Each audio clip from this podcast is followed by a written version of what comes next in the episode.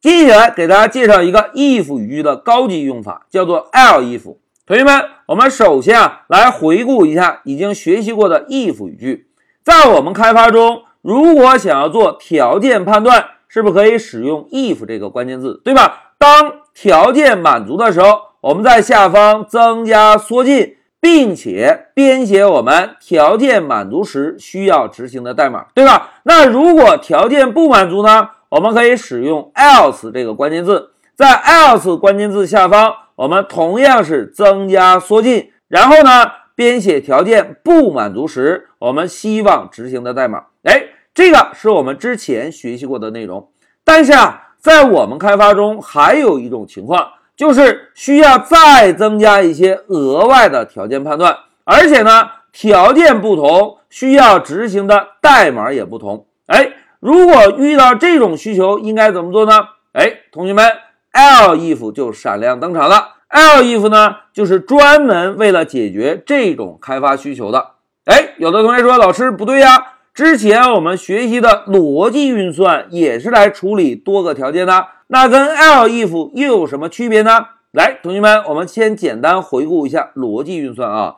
之前我们学习的逻辑运算是处理多个条件的，但是大家看啊，使用 if 来进行判断。是不是判断多个条件一起组成的逻辑表达式满足以及不满足，对吧？当这些条件全部满足之后，我们能执行的代码是不是只有一块？哎，这个是使用逻辑运算符进行判断的一种情况。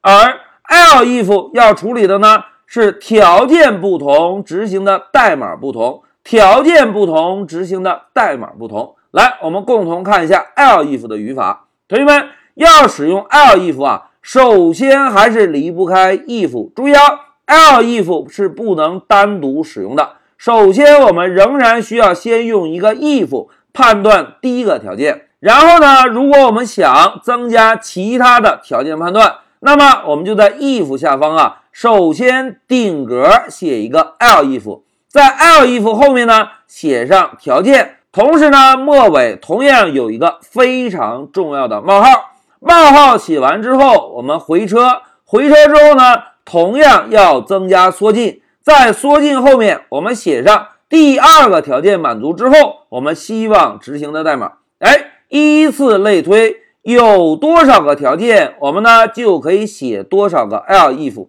有多少个条件，就可以写多少个 elif。所有的语法格式。都符合这个规则。如果我们希望所有的条件都不满足，还要执行一些事情，那么我们就可以在末尾啊，同样增加一个 else 冒号，然后呢，同样增加一个缩进，在缩进后面写上所有条件都不满足时需要执行的代码就可以。哎，这个就是 elif 的语法格式。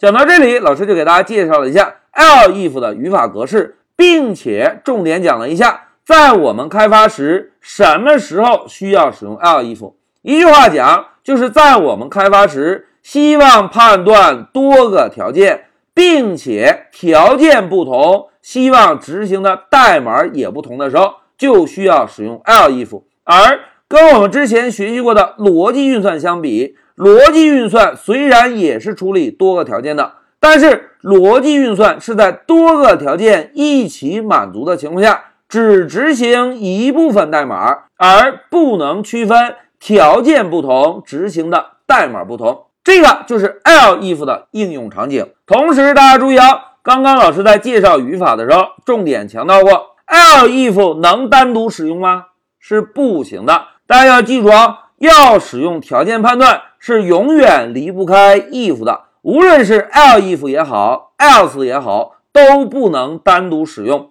要判断条件，第一个必须是 if。如果要有多个条件呢，就使用 else if 如果没有多个条件呢，就使用 else 就行。同时呢，跟我们之前给大家介绍过的是一样的。我们在看待 else if 这种代码的时候，可以把 if、else if 以及 else，并且这三个关键字下方各自缩进的代码。看成一个完整的代码块。好，讲到这里，老师先暂停一下视频。